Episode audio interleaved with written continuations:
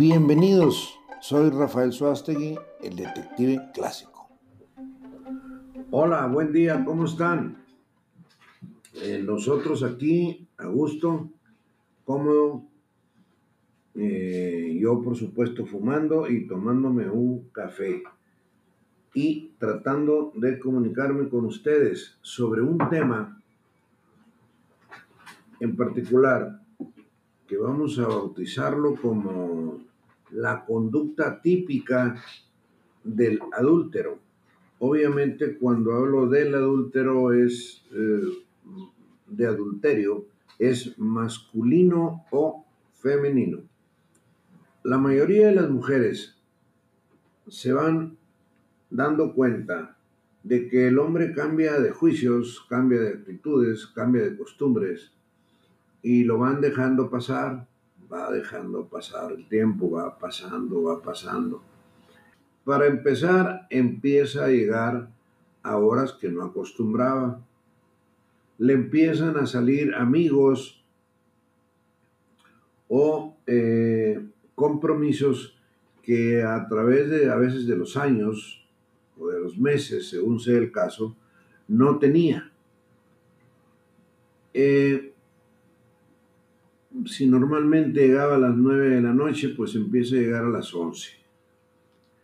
Y lo todavía bien típico, ¿no? Pues llega cansado, a veces fingiendo estar de mal humor, pero el objetivo, el, objetivo real de esta persona es que no quiere acercarse mucho a la esposa. No quiere acercarse. Esa es la, la raíz del asunto aduciendo pues diferentes tipos de pretextos, unos de ellos, por cierto, bastante absurdos. Y la mujer sigue aguantando, sigue aguantando eso o simplemente dice el término de, pues ya le pasará, quién sabe qué traiga. Muchas veces el hombre manifiesta traer problemas en el trabajo pues platícame, le dice la esposa, platícame qué traes. No, no, no, luego te platico. Y ese luego te platico, luego te platico, luego platicamos, ahorita no es el momento. Pues en ese ahorita no es el momento, pasan, de veras, pasa mucho tiempo.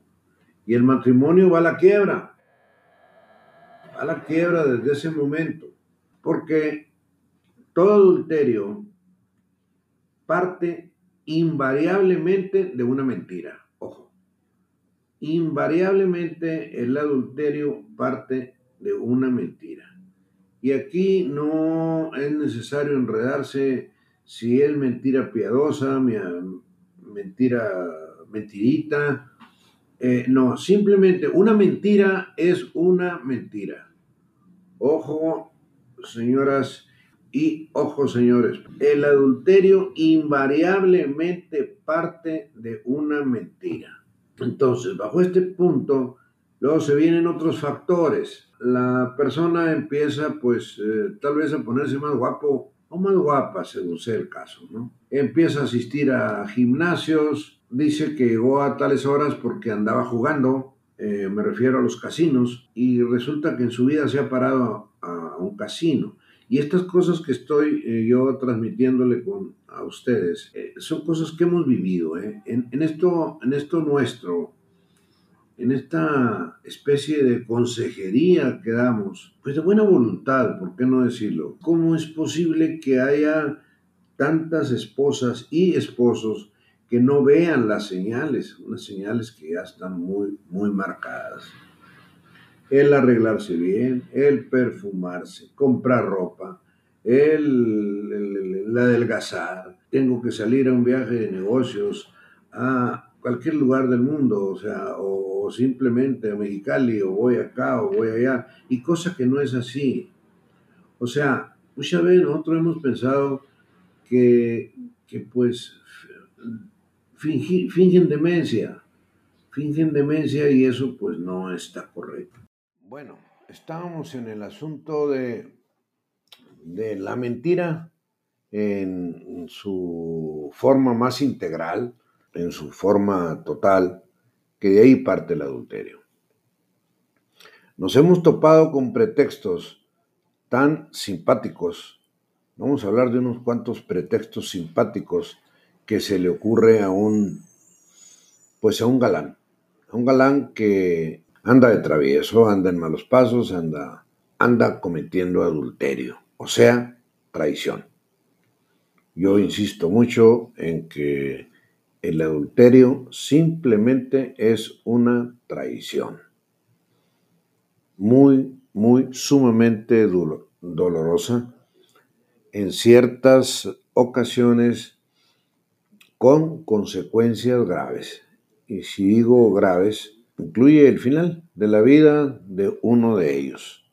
Y esto también nos ha tocado.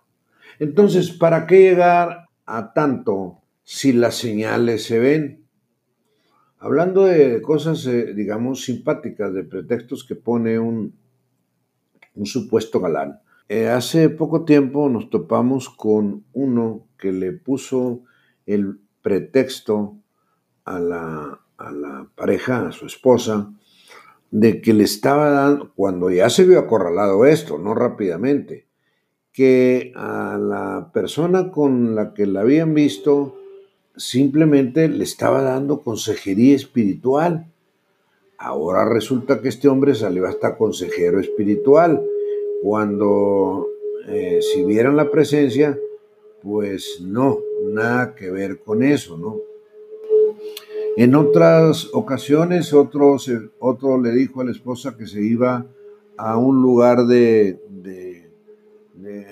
a una carrera de motos. No pasó mucho tiempo en que averiguamos que el tipo en su vida se había subido a una moto. Entonces, también en estos asuntos, este, eh, la misma desesperación, los mismos nervios, eh, no, los hacen cometer una serie de errores. Y en esto sí yo avalo a las mujeres, en el sentido de que las mujeres son muy truchas, por decirlo de una manera coloquial. Unas fingen creer y le siguen el, cuento, pero siguen un cuento muy peligroso, no siguen el cuento de la caperucita roja, porque eh, el adulterio invariablemente va, va en avance, va avanzando, ya que es lógico que una conducta de traición no es gripe, no se quita en tres días ni con penicilina. Entonces hay que estar muy pendiente. Y por eso la insistencia nuestra de la necesidad de verificar. Verificar la conducta, repito, ya sea del hombre o de la mujer. Y estar pendiente. No hablo de estar pendiente, obsesivamente pendiente, porque también eso es muy molesto. Una persona celotípica, pues se torna a veces celotípica ya como enfermedad. Algo hablaba de esto ayer. Se torna pues eh, prácticamente insoportable, al igual, exactamente en la misma medida que un celotípico se porta, pues se, se torna, perdón, Mm, brutalmente insoportable. Cuando se trata de vivir en paz, en armonía, atender a los hijos, eh, no hablo tampoco en la misma manera de santidad, pero dentro de los parámetros normales, sí este, tratar de llevar una, una relación. A, ver, Gesael, tú que, te acuerdes ahorita de alguien que de ver así, como el caso del taxi, eh, eh, un paréntesis eh, a quien nos hace el favor de escucharnos. Aquí a los casos les ponemos un nombre que nada tenga que ver con el nombre de ellos, ni con sus trabajos, ni nada de ello. Todo esto para este, cubrir en el manto del anonimato nuestro trabajo, que así es. Con el tipo del taxi, tú, simpático. Hay que mencionar el curioso caso, ahorita que mencionaba lo de esta persona que nunca se había subido una moto en su vida y, estaba ya participando entre comillas, en eventos deportivos de, de motocicletas. hay que mencionar también que ese mismo tipo salió durante siete días con una mujer diferente. Sí. Eh, eh, caso en el que, cual yo creo que ya se estaban juntando las mujeres para armar un comité de amantes, ¿no? Hubiera sido conveniente para ellas hacer un sindicato. Un sindicativo ahí de mujeres dañadas. Este, también, eh, ahorita que, que, lo mencionaba, otro de los, de los aspectos que yo recuerdo que son muy comunes es el hecho de que se vuelven muy protectores con su privacidad eh, empiezan a defender eh, bastante su teléfono celular, empiezan a incluso a molestarse si, si por algún motivo se toca ese tema, ¿no? De por qué no compartes ya esa información conmigo, por qué tu celular tiene contraseña cuando nunca ha tenido. Yo creo que esas son de las señales este, también más claras que pueden notarse. Sí, definitivamente, ¿no? O sea, si yo no tengo pecado, yo no tengo por qué andar escondiendo mi celular. Digo, es tampoco el celular es para que lo use todo el, todo el mundo, es, un medio de comunicación privado, pero tampoco tengo que meterme a bañar con él, ¿no? O sea, o esconderlo para... Es muy evidente, pues, o sea, el uso normal de un celular, en el caso donde aparece el espectro de el adulterio, el celular se vuelve un misterio. Y hay quienes hasta lo empiezan a usar de almohada, ¿no? Sí. ah, ¿cómo no? Encima del celular después de que tienen algo ahí. O sea que literalmente hay quienes no lo sueltan ni para dormir. Definitivamente. Y de ahí se derivan otra serie de, de, de recursos para cuidar la privacidad, o sea, las, este, la mala conducta como comprar otro celular, de esos que venden en, en esas tiendas que le llaman de conveniencia. Me da risa que les digan a esas tiendas de conveniencia. O sea, me refiero a Oxos, ¿no? Este, porque no sé la conveniencia para quién es, ¿no? O sea, sino para, para los que consumimos y estamos cerca, o para ellos para seguir vendiendo eh, cerveza y cigarros, o lo que vendan, ¿no? Bueno, ese es otro tema pero no por algo decirlo. Entonces, es muy común que alguien en estas eh, etapa, mala etapa por la que pasa, tengan dos o hasta tres celulares. Miren, esto, esto les aporto en este segmento. Les voy a seguir aportando tips. Tengan la certeza de que esto les va a servir.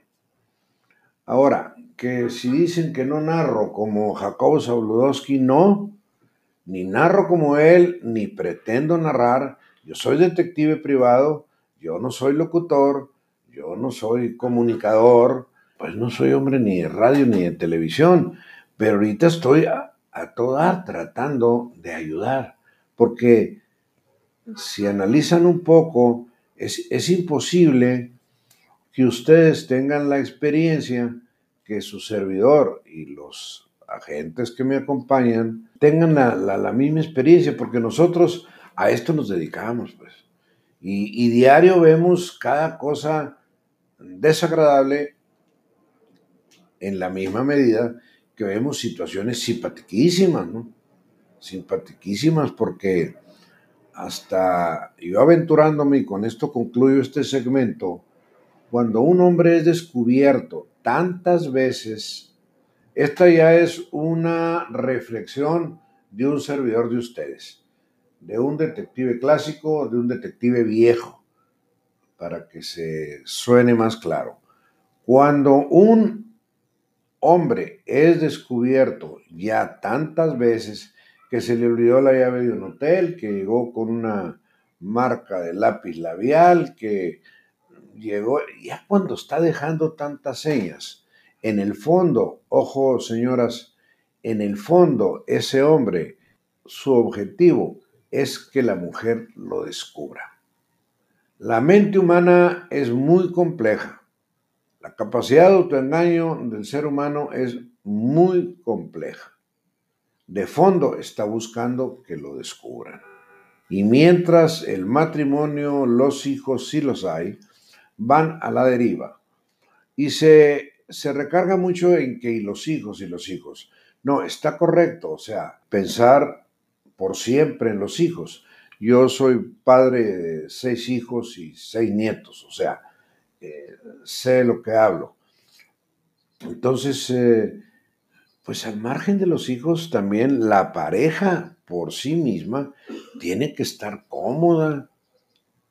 Se habla, habla de felicidad, entonces como es un tema muy difícil, yo puedo decir, y me gusta decir, vivir en un, en un entorno razonablemente feliz, no a punta de gritos, sino a punta de alegatas. Miren, yo les deseo lo mejor de la vida. Si hay problemas, pues a resolverlos. No se necesita ir a, consultar a, un, a un teólogo, a un sociólogo, para resolver ciertos problemas de lógica.